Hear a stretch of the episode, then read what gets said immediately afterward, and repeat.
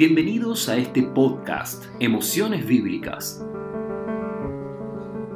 Vamos a repasar que las emociones son algo ancestral. Esas emociones reflejan el mundo interno. Somos seres emocionales que razonan. Contamos con un cerebro moderno, evolucionado y un corazón muy antiguo. Exploremos juntos las emociones que aparecen en textos bíblicos ancestrales. Repasemos episodios de aquel pasado para encontrar sanación a pensamientos que aturden hoy. Recuperemos el valor de la emoción y los sentimientos. Animémonos a recuperar una vida de sonido y color. Nos acompaña psicóloga clínica de la Universidad Católica de Chile, supervisora acreditada, directora, especialización en clínica psicoanalítica relacional con niños y adolescentes, magíster en psicoanálisis de la Andrés Bello, nos acompaña Analia Stutman. Así también el doctor Patricio Fishman, médico psiquiatra de adultos por la Universidad de California en San Francisco e infanto juvenil por la Universidad de Yale, certificado por el American Board of Psychiatry and Neurology actual profesor adjunto del Yale Child Study Center y director médico de la Fundación de Salud Mental Fundamental. En la voz, Rabino Ari Sigal, sociólogo, sirviendo en la comunidad Círculo Israelita de Santiago. Bienvenidos. Bienvenidos a un nuevo episodio de este podcast, Emociones Bíblicas. Estamos con Pato, estamos con Analía. Hemos hablado del miedo, hemos hablado del deseo y posiblemente ahora veremos que cuando el deseo no se cumple, cuando el, deseo no está a la altura de las expectativas iniciales, aparece otro sentimiento que tal vez ahora lo definiremos, si es sentimiento, si es emoción, si es circunstancia, que es la decepción. Así que de esto hablaremos en este podcast. Y quisiera meterme directamente, hay varios momentos bíblicos que hablan de decepción. Quiero meterme en el primero para a partir de ahí empezar a esbozarlo. Y tiene que ver con Caín y Abel. Es el primer momento del Génesis y nos dice lo siguiente, aconteció que Pasado el tiempo, Caín trajo el fruto de la tierra, una ofrenda a Dios, y Abel trajo también de los primogénitos, de sus ovejas, de lo más gordo de ellas.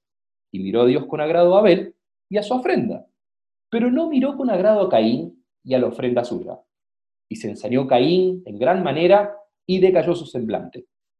Esto lo leemos del Génesis 4, capítulo 4, versículo 3, y aparentemente uno puede ligar que termina matando Caín a Abel a causa de la decepción, a causa del desagrado.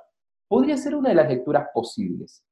Pero quiero preguntarles, para abrir este diálogo, ¿qué tenemos que saber acerca de la decepción? ¿La decepción puede conducirnos a matar físicamente o a matar simbólicamente algo de nuestra vida o a otra persona o a una circunstancia? Voy a tirar una primera idea. Me parece que mm, eh, la decepción es una, un sentimiento, ¿no es cierto?, que yo creo que depende de su, de su duración y su intensidad, en términos de cuánto se choca con expectativas, ¿no es cierto?, cuán, eh, digamos, cuán fuerte o, cuán, ¿no es cierto?, desesperada puede ser mi reacción ante esa decepción. Es decir, me parece que la decepción en sí misma es una experiencia tremendamente cotidiana, eh, nosotros lo podríamos decir en otros términos como decepciones pequeñas, frustraciones pequeñas, que tiene que ver con el choque entre mi expectativa y la sorpresa negativa que me produce encontrarme con algo que no se ajusta a mi expectativa. Entonces es como decir, yo diría como que la decepción por sí misma, como experiencia emocional, va a depender de, su intensidad y, va a depender de con qué área de la vida se relacione, eh, porque claro, si la frustración que produce es demasiado grande, pudiese llevar a conductas probablemente más desesperadas eh, y más violentas y más vengativas. Eh, pero también la decepción tal vez más cotidiana, de la que estamos nosotros más acostumbrados, las pequeñas decepciones de la vida, probablemente no nos van a impulsar tan lejos, ¿no? Pero pudiese ser, ¿no? Como el producto de una decepción que termina en ira y, venganza. Yo, yo, la duda que tengo ahí es si es que, no, no quiero ser tan teórico, pero si es que la decepción es un sentimiento o una gama de sentimientos, o, podría ser incluso como el resultado o el desenlace de una situación. o un, un evento o algún tipo de enfrentamiento de estresor, porque creo que decepción, claro, uno podría decir de que es una gama de sentimientos y entre medio tú dijiste frustración, tiene que haber pena, tiene que haber rabia, ¿cierto? Pero en sí misma no sé si es una emoción por sí misma, yo la veo más como el, el desenlace, el resultado de una situación en la que, como tú dices, hay expectativas y el resultado de esa situación, sea que una, uno tenga o no control, es eh, menor, frustrante o escaso en relación a, lo que se esperaba. Y el delta, la diferencia, es lo que le da la magnitud, ¿cierto? Ahora, eh, creo que el ejemplo que tú estás dando, Ari, es bien complejo porque eh, la, decepción habitualmente no lleva a matar a alguien. O sea, y, y generalmente, más que el evento en sí mismo, hay cosas que trae la persona desde antes, que quizás gatilladas por una nueva decepción, pueden generar una respuesta que es en magnitudes superior a la que el evento mismo, por sí mismo, pudiera o debiera generar. En ese sentido quisiera preguntarles, y va a ser polémico, pero que Caín mate a Abel. Repasemos el episodio. Caín trae una ofrenda vegetal, Abel trae una ofrenda animal. Esto sería increíble para todos los vegetarianos que nos escuchan, todos los veganos. Pero específicamente Caín tiene la expectativa de que esa ofrenda no la hace de mala gana, tiene la expectativa de que le agrade a Dios, pero a Dios no le agrada, y eso es lo que desencadena la decepción. Ahora mi pregunta es, ¿matar es liberador? Decirle a tu amigo o a tu amiga, no te quiero ver nunca más, porque estoy decepcionado, decirle a un padre o un padre a un hijo, ¿es liberador? ¿Es el camino? O sea, es el camino que algunas personas usan. Yo estaba pensando en el femicidio como un mal de estos tiempos, ¿no? Es decir, eh, digamos, de alguna manera intentar eh, liberar la sensación de frustración profunda que me causa el desamor de mi mujer hacia mí, o que me causa el que ella no cumpla con mi expectativa, o incluso que ya no me sea fiel, o que ya no me quiera, ¿no? Eh, yo tengo la impresión de que en ese sentido la decepción puede llevar a matar y se puede pensar, yo creo que en una priori, porque hasta que uno no mata no lo, no lo sabe, ¿no? En una priori puede pensar uno que es una manera de eh, liberar esa sensación de impotencia, de liberar esa sensación de dolor y malestar y, pesar profundo del que uno, básicamente yo creo que puede llevar a matar si es que uno no se puede hacer cargo de sus propios afectos. Es decir, cuando uno no puede tramitar internamente eh, con, las cosas que a uno lo, frustran, lo decepcionan, lo duelen, eh, lo enrabian, claro que matar puede ser un camino. Y desde ese lugar, claro, a la pregunta fría si es liberador, sí, posiblemente para quien lo escoge como camino, tiene, al menos en, expectativa, tiene la magnitud de ser el evento liberador correspondiente al nivel del dolor que estoy sufriendo. No sé si el asesino después seguirá sintiendo lo mismo en, un sentido súper primitivo, porque tú, tú, lo que dices en realidad, claro, lo, lo presentes en el femicidio y, creo que la mujer en ese caso pasa a encarnar y ser un blanco seguro ante todas las frustraciones de esta persona, ¿ya? Y podría haber sido el perro de la casa, te fijas, podría haber sido un hijo, podría haber sido un empleado, y aquí resulta que el jefe dio y cómo vaya a, atacar a Dios, ¿cierto? O sea, te sale más fácil atacar al otro empleado que fue mejor recibido, ¿ya? Entonces aquí tú, tú necesitas encarnar en alguien, ¿ya? Y hay veces que eh, el jefe o Dios es demasiado poderoso o intangible, entonces es más fácil que se encarne en el otro compadre.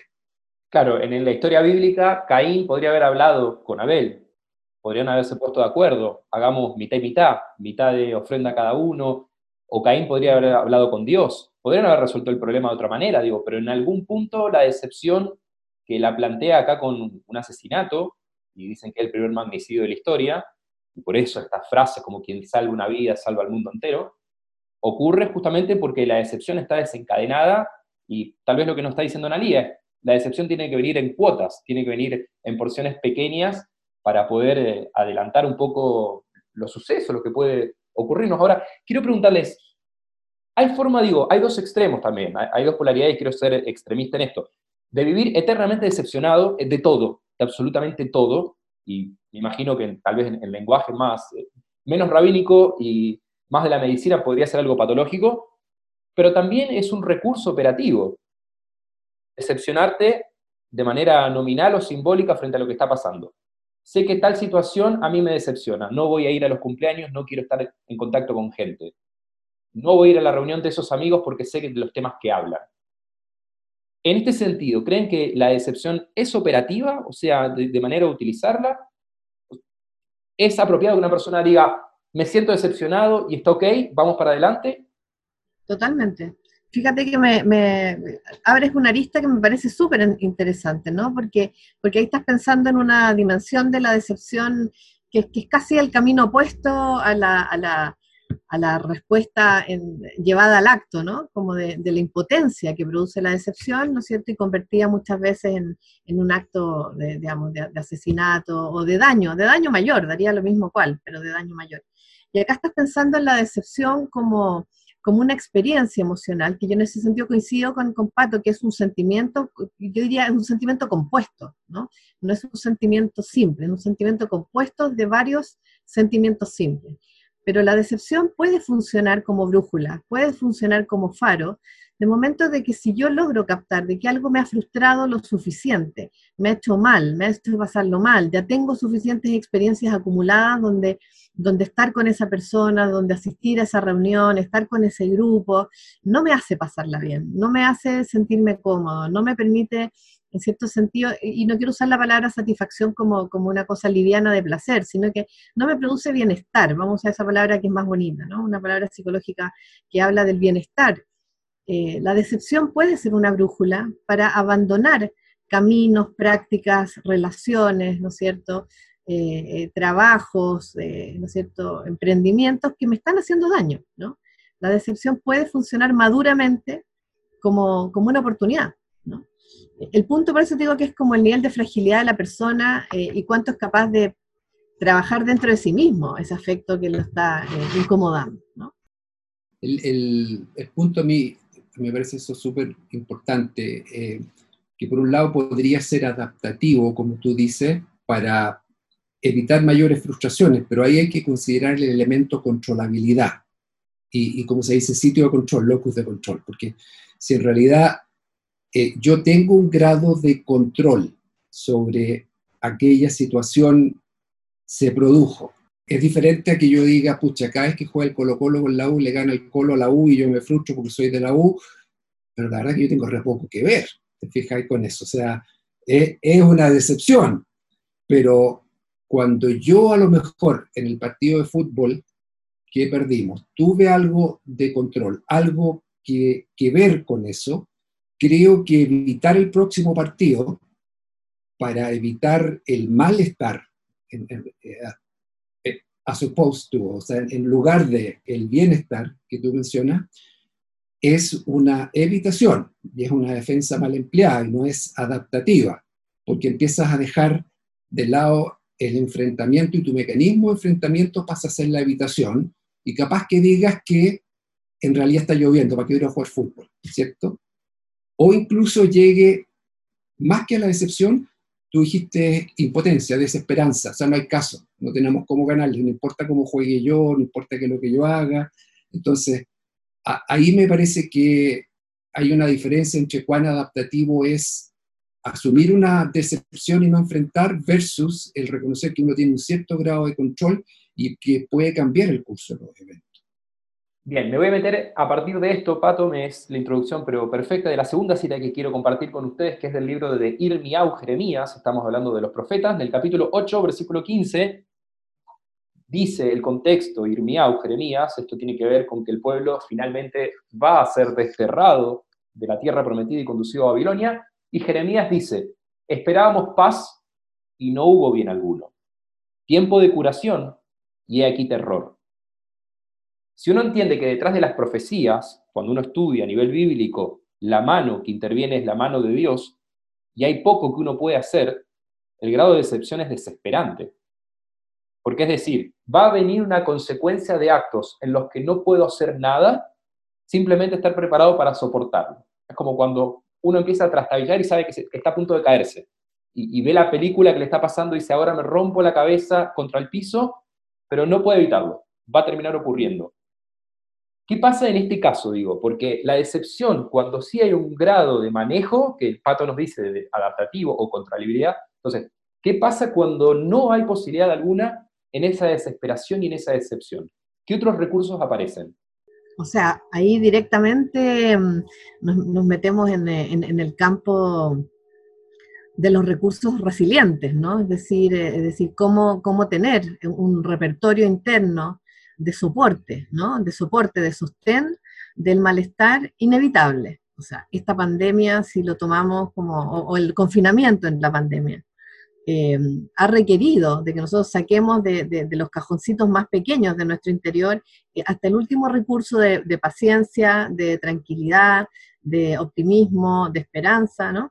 Eh, que son los recursos resilientes, que son los recursos que de alguna manera te ayudan a hacer frente a algo que realmente es inevitable que te va a decepcionar porque, porque, porque en realidad es un ataque. O sea, finalmente cuando, cuando la mano de Dios, como dices tú, eh, les resta eh, lo que de algún momento estaba profetizado como algo bueno que iba a haber y no hay, ¿no? Porque una cosa es que uno sepa que uno se va a ir de caminata al desierto a pasarla mal porque es un desierto, pero otra cosa es que te digan, no, ahora vas a ir a algo que va a ser bueno, que va a haber lo que tú necesitas, que te...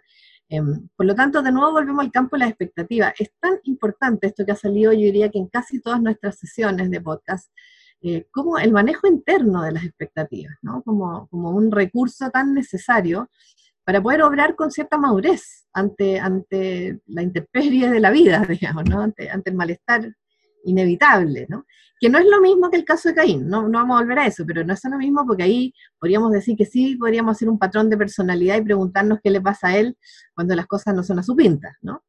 ¿Te acuerdas, Analía, cómo eh, hablaban de estos niñitos que eran abandonados al, nacer en, hospitales, ¿cierto? Eh, ¿Te acuerdas de Peter Bloss que hablaba de la depresión anaclítica, de los niñitos que no... Spitz, que hablaba, eh, había un término de, que se me olvida, pero es el que refleja que los niñitos, antes de que tengan un aparato cognitivo que les permita conceptualizar, esperan, e, esperan algo, vienen seteados para esperar que les lean si tienen frío o tienen calor, si tienen hambre o tienen caca, ¿cierto? Si quieren que los tomen o quieren que los dejen. Y esa lectura la hace obviamente una persona que está en una sintonía fina, que son los padres y esa guaguita no conceptualiza expectativa todavía, ¿cierto? No puede trabajar con expectativa resultado.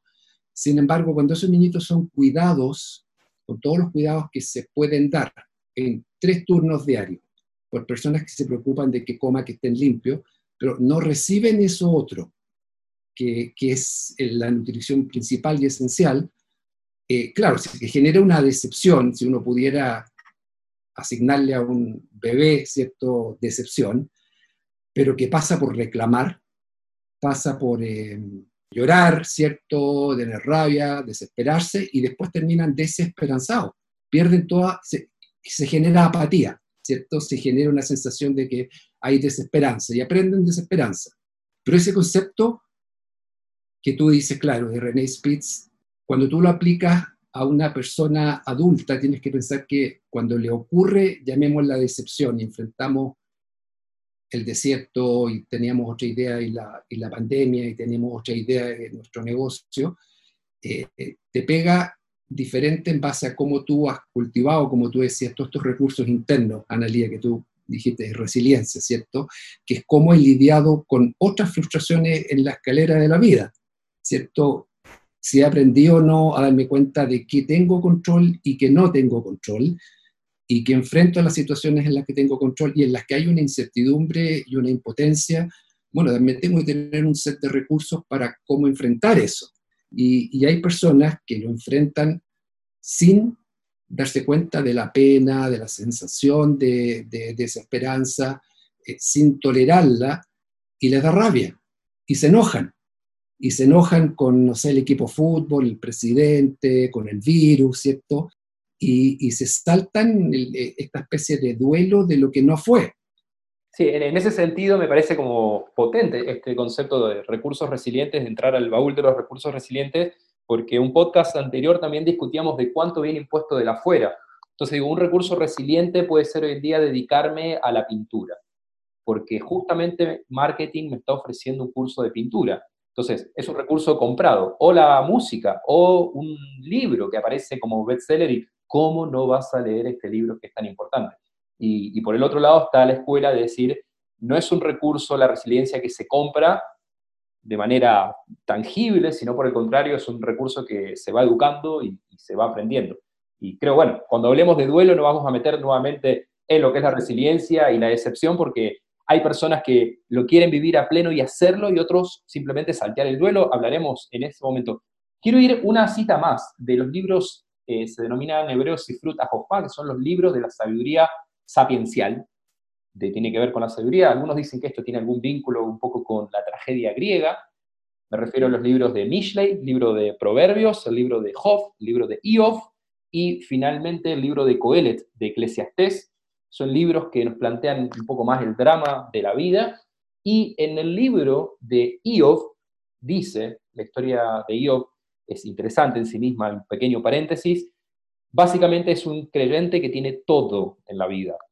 Tiene la familia que sueña, tiene el trabajo que sueña, los amigos que sueña. Todo su deseo está alineado a la expectativa y en gran cantidad. Entonces, no hay necesidad de pedir más menos. Pero los amigos lo ponen a prueba de alguna manera, ponen a prueba a Dios mismo dice, es muy fácil creer en Dios cuando tienes todo. Entonces, de repente Dios le empieza a quitar poco a poco todo lo que tenía pero lo único que no pierde Job es su creencia en Dios. En el capítulo 30, versículo 26, Job va a decir, cuando esperaba yo el bien, vino el mal, cuando esperaba la luz, vino la oscuridad. No me animaría a decir que Job está decepcionado, porque justamente tal vez en Job la creencia de él lo hace entender que la decepción va a pasar, que la decepción va a transcurrir y va a terminar. Pero creo que en algún punto esto también nos trae texto la manera de operativizar la decepción. Es decir, quería bien, pero sé que no va a ocurrir. Es como cuando un joven dice puntaje de PSU. Sé que no va a pasar. Quiero ser puntaje nacional, pero sé que no va a pasar. O en la relación de pareja, o en la relación con los hijos, o en la relación en la pega. A mí me gustaría esto en mi equipo de trabajo, pero sé que nunca va a pasar. ¿Eso es también decepción? Eh, en un grado sí. Yo, yo, yo, yo, yo te diría que, mm, es decir, la, experiencia de malestar, del choque entre lo esperado, ¿no? Y la, y la mala sorpresa de que eso esperado no vino, ¿no? Ese choque que produce pena, que produce malestar, que produce sufrimiento, eh, tiene que ver, es una decepción, ¿no? Pero, pero ahí tú, tú, apuntas, yo creo que más bien eh, a un elemento que, que también eh, el Pato lo está poniendo a propósito de, de, recordar, ¿no es cierto?, los, los, los, niños de la Segunda Guerra Mundial, ¿no es cierto?, que quedan hospitalizados y se genera este síndrome del hospitalismo, que son niños que dejan de comer, que se dejan de, que dejan de aceptar. Y ahí, porque ahí vamos a, a, lo, que es el repertorio interno, o sea, aquí estamos todo el tiempo volviendo a cómo te nutrieron afectivamente tus, vínculos tempranos, ¿no es cierto? Como para dejarte capacitado para soportar el, dolor y el malestar, ¿no? Em, porque pareciera ser que, que pueden haber dos chicos que apuntan, ¿no es cierto?, a entrar con puntaje nacional y ambos tienen eh, rendimientos parecidos y ambos tienen, ¿no es cierto?, eh, eh, en los ensayos les va más o menos parecido eh, y posibilidades parecidas. Sin embargo, uno se murió de susto y de angustia el día de rendir la prueba y se bloqueó, y el otro, sin embargo, porque tenía más confianza interna, una confianza más primaria, pudo rendirla de, manera... Por lo tanto, em, uno va a tener, digamos, uno podría tener éxito, el otro no, pero no me quiero quedar en eso, sino que a lo mejor a los dos igual no les da va a depender, ¿no es cierto?, como de, la, podemos decir, de la acumulación de experiencias de bienestar eh, que uno tiene en el interior, ¿cómo para poder afrontar esto? Como para tomarlo, o como que es el fin de mi vida, o sea, no entré con el puntaje que yo quería a la universidad que yo quería, o en realidad esta es una mala experiencia que me va a producir mucho malestar y que yo puedo convivir con mi malestar y lo puedo sobrevivir y por lo tanto voy a entrar a otra universidad o voy a entrar en, otro, no voy a entrar de los puntajes nacionales o voy a tener que elegir otra carrera. Sin embargo, eso es una experiencia que yo puedo, a la cual yo puedo, eh, em, que yo puedo soportar. Hay un tema de soporte, hay un tema que tiene, la decepción entra en una, en una fórmula de equilibrio con las capacidades de soporte interior, ¿no? Es decir, eh, cuánto malestar, ¿no es cierto? Mi aparato psíquico está preparado para, para para poder aguantar. ¿Cuánto aguante tengo? Y ahí sí influye mucho, mucho las experiencias buenas que uno trae acumuladas en la vida, porque es algo que uno le puede echar mano cuando uno lo está pasando pésimo. ¿no? Es como lo único que tenemos para, sobrevivir. Y yo me pregunto, Analia, eh,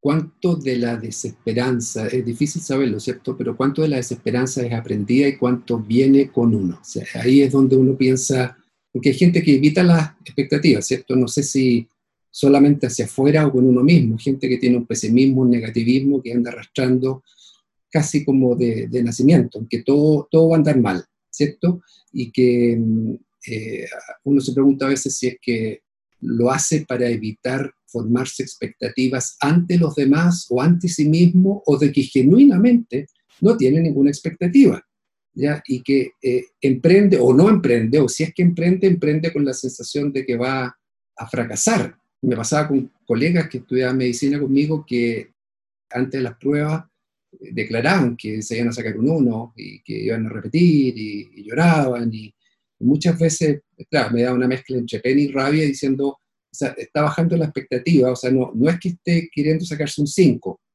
menos un 6, sino que parte avisando que que él es del 1. Entonces, cualquier cosa entre el 1 y el 4 es una maravilla. ¿ya?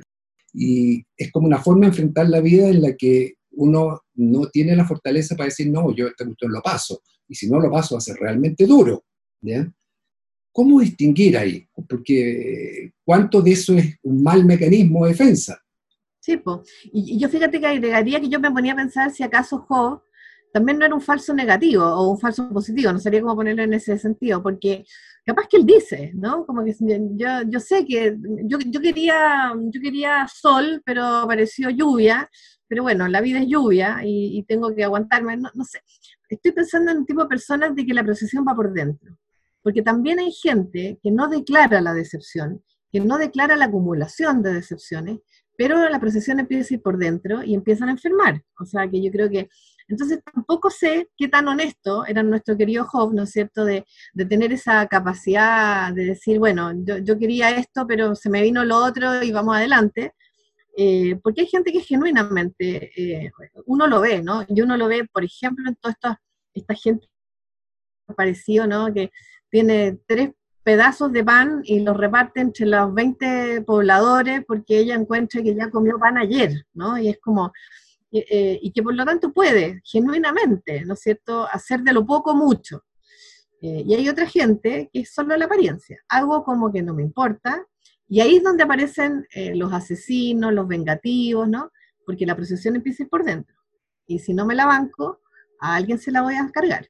Exactamente, creo que Job, una de las críticas es que ni siquiera con los amigos se puede abrir y los amigos tampoco saben cómo acercarse a él para preguntarle si está decepcionado o si necesita compañía en el duelo. Y lo que nos trae Analía es la puerta a la cuarta cita que quiero compartir con ustedes, también del libro sapiencial, del libro de Mishlei Proverbios, capítulo 13, versículo 12, y dice, la esperanza que se demora enferma el corazón, pero el deseo cumplido es árbol de vida.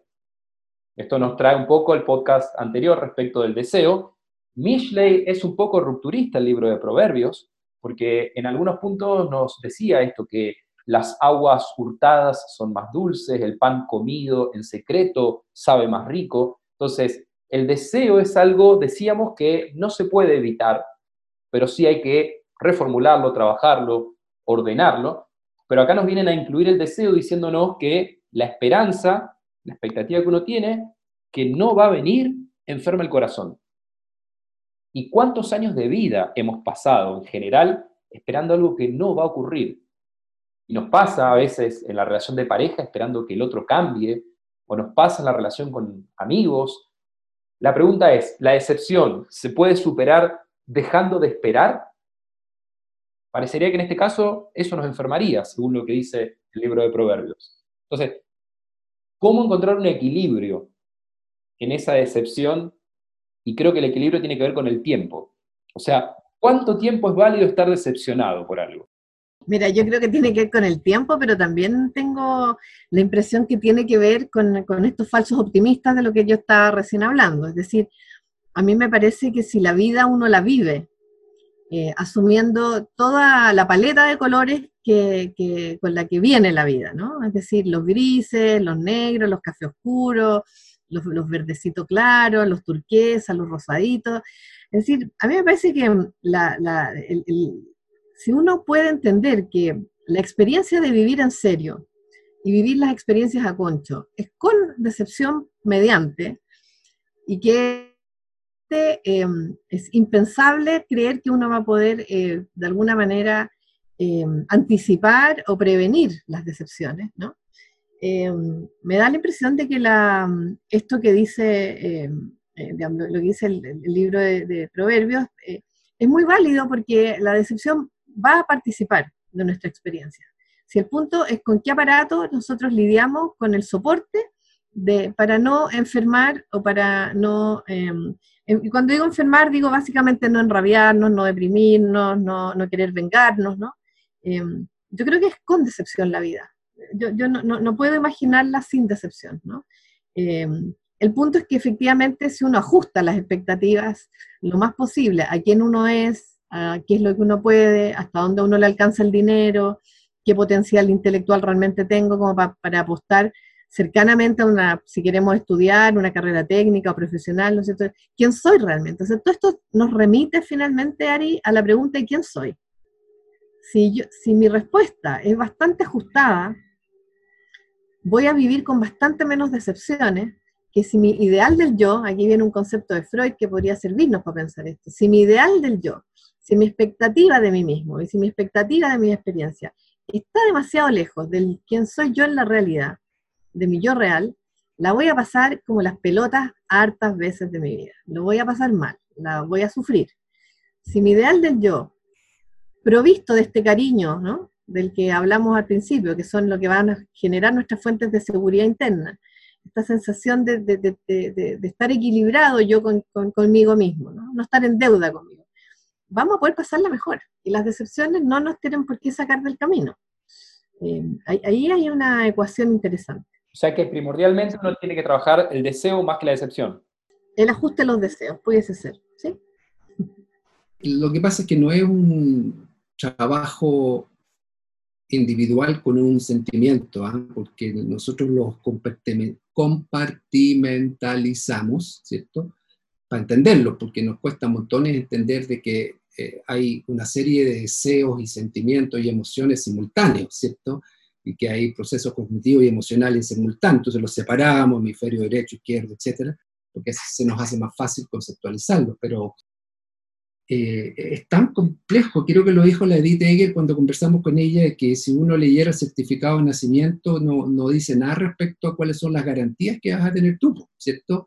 No, no, no te dice, mira, eh, te ofrecemos esto, esto, esto, esos son todos tus derechos, aparte que hoy en día se leen más los derechos que los deberes si salieran en el, certificado de nacimiento, pero de nuevo, no es lo que te ocurre, sino que a quién le ocurre. Y como tú decías, el a quién le ocurre es quién soy yo, y el quién soy yo, independiente de las entidades, ¿cierto? Tiene que ver con cuánto te conoces tú, cuánto realmente sabes de ti, habiendo aceptado todas las decepciones de que no eres como que, y mientras más quisieras ser, más sobrecompensatorio es, porque quiere decir que no estás satisfecho contigo mismo, ¿cierto? Entonces, eh, todo este armamentario se va adquiriendo desde temprano, desde tu hardware que traes, que determina mucho, con todo el resto estos ingredientes que tienen que ver con cuánto te leyeron, cuánto te contuvieron, cuánto fueron capaces de darte confianza, eh,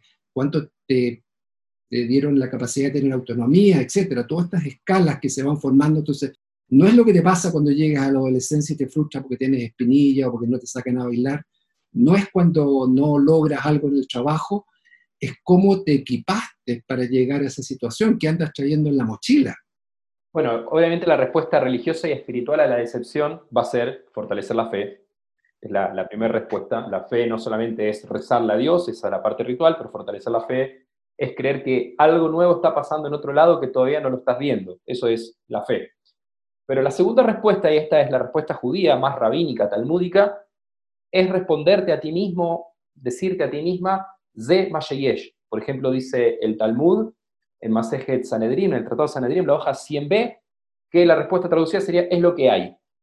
Frente a la decepción, decir es lo que hay. Formularte a ti mismo diciendo, bueno, es lo que hay. O como decía el rey Salomón, Gamzei Abor, esto también pasará. Ahora, mi preocupación frente a esta respuesta más religiosa es que te puedes pasar la vida entera decepcionado diciendo, bueno, esto también va a pasar.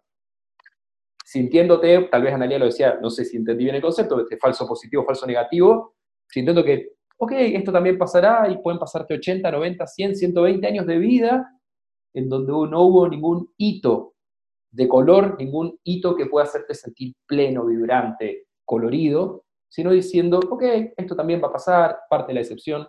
Entonces, ¿cómo reconocer que uno no está siendo un eterno y absoluto decepcionado en todos los días? ¿Cómo reconocerlo? ¿Cómo entenderlo? Analia, ¿le puedo hacer una pregunta a Ari primero? Ari, ¿la fe es suficiente o no? Debería ser suficiente la fe, claramente. Pero por eso está este podcast, para poder encontrarle más sentido a la vida. Ya, ok, gracias. Bueno, ahí, ahí la, la, fe, digamos, va, va, va, de la mano de las esperanzas, de los anhelos y el optimismo de lo que estamos hablando, ¿no? Es decir, poder, eh, poder o sea, creo que para poder cultivar la fe, una fe saludable, una, una fe que no sea una fe mágica, ¿no? Eh, digamos, que es lo que nos distingue tal vez de, de, los pueblos más primitivos, ¿no? O de los tiempos más, primitivos, donde, donde más bien habían pensamientos más mágicos, ¿no?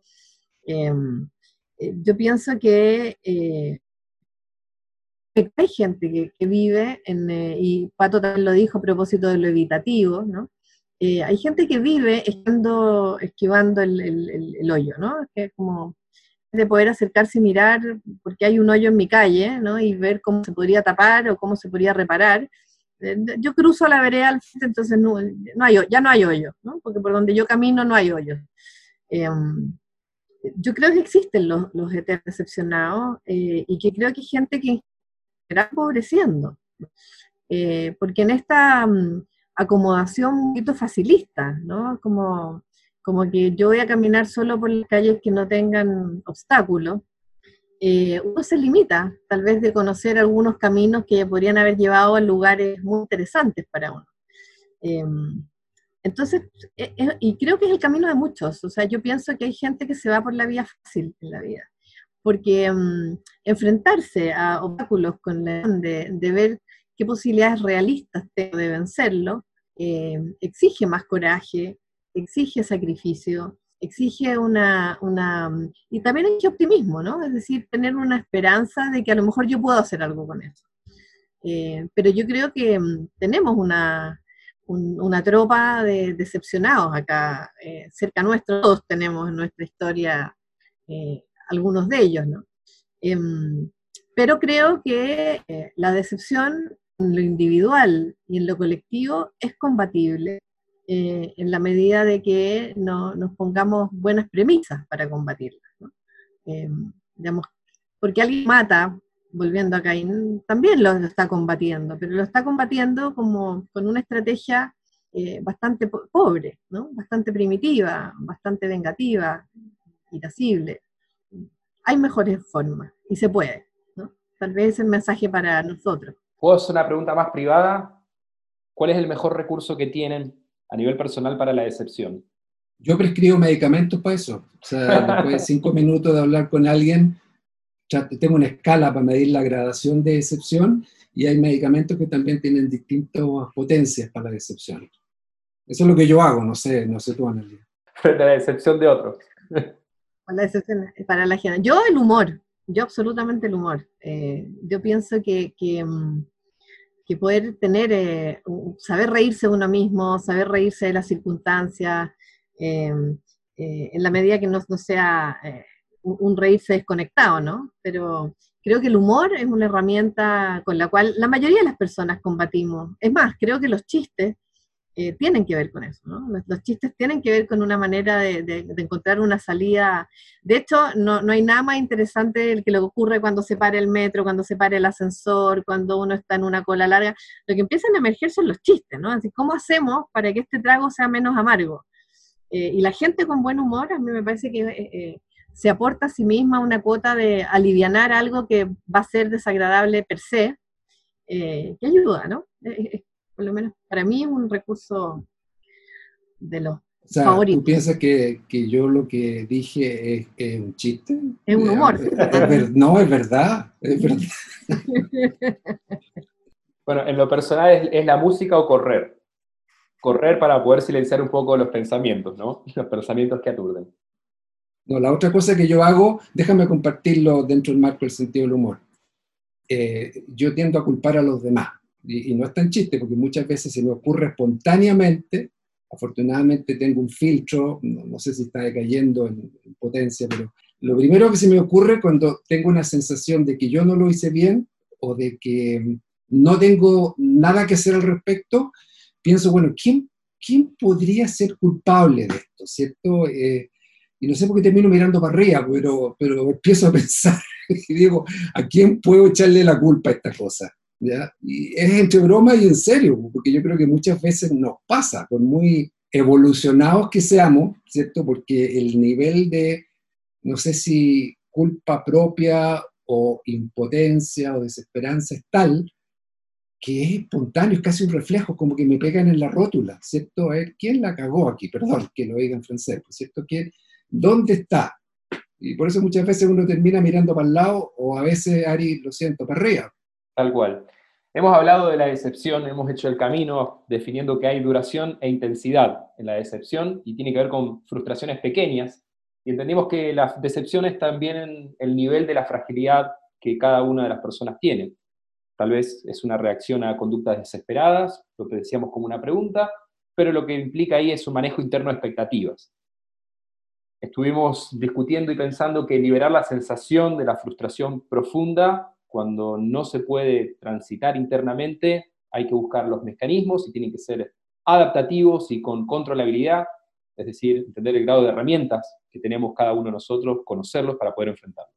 Hablamos que es una experiencia compuesta de sentimientos simples, que puede funcionar como faro o brújula para alertar o abandonar caminos, que necesitamos recursos resilientes, porque va a ser sin un malestar inevitable. Quedamos con la pregunta si los argumentos para sobrevivir y soportar la excepción son suficientes en cada uno de nosotros, y eso va a depender de la formación de experiencias, cuánto te contuvieron, cuánta autonomía te brindaron, cómo te equipaste para la vida. Dijimos que Caín es un elemento tipológico en la Biblia, que Job peca de inexpresivo, tal vez un falso optimista. Hablamos de Jeremías, entendiendo que la decepción totalitaria no permite mirar nuevos nacimientos. Y en Proverbios, en Mishle reconocimos que la decepción también puede ser parte de la experiencia y debemos aceptarlo. La invitación es a trabajar la fe desde la esperanza y no la magia, sin esquivar, sin limitar caminos, sin facilitar el proceso, pero exigirnos compromiso, optimismo y seguir buscando recursos dentro de nosotros. Pato, Analía, muchas, muchas gracias. Gracias Qué capacidad de síntesis, Rabino. Gusto de verte, Analía. Chao, Nos vemos. Chao. Chao, chao.